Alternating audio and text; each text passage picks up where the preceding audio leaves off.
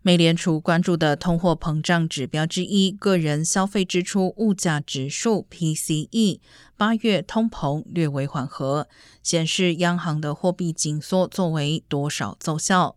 商务部辖下经济分析局今天公布，美国 PCE 年增率由七月的百分之六点四降至八月的百分之六点二，